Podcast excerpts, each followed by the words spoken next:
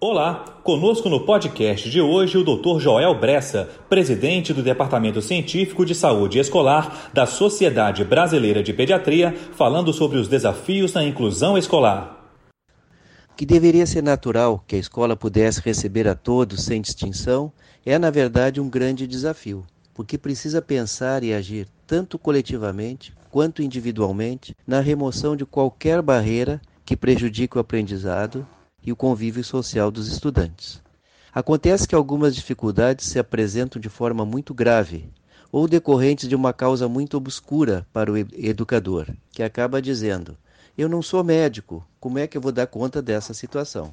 A avaliação pelo pediatra pode então chegar a um diagnóstico, mesmo que provisório, que vai resultar no questionamento da escola e da família sobre como superar as dificuldades em termos de aprendizado. E dessa vez é o pediatra que acaba dizendo: Eu não sou pedagogo, como é que eu vou dar conta dessa orientação? Então, aqui vão algumas considerações. A avaliação das dificuldades, sejam comportamentais ou cognitivas, especialmente das mais complexas, deve ser, idealmente, multiprofissional e interdisciplinar. A lei prevê isso. Então, devemos lutar pela formação e integração dessas equipes. A criança pequena, na creche ou pré-escola, pode apresentar suas dificuldades aos poucos, no decorrer do seu desenvolvimento. Elas precisam ser suspeitadas, identificadas, encaminhadas e às vezes com muita resistência da família.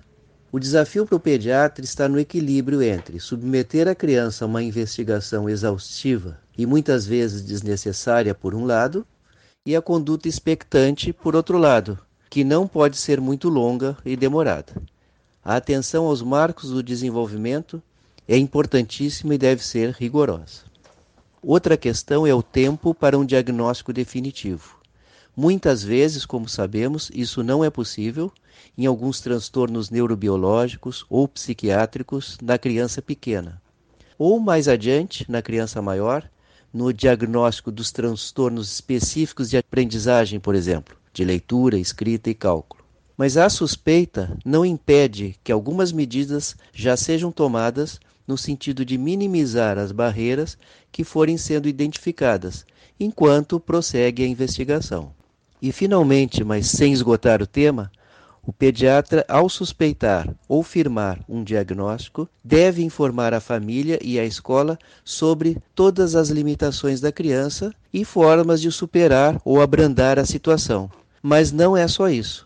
É importante avaliar as potencialidades que a criança conserva em termos de memória, atenção, coordenação motora, aptidões, gostos, que devem ser valorizadas e incentivadas, até mesmo para alavancar melhores resultados no seu desenvolvimento e no seu aprendizado, ajudando a superar as dificuldades.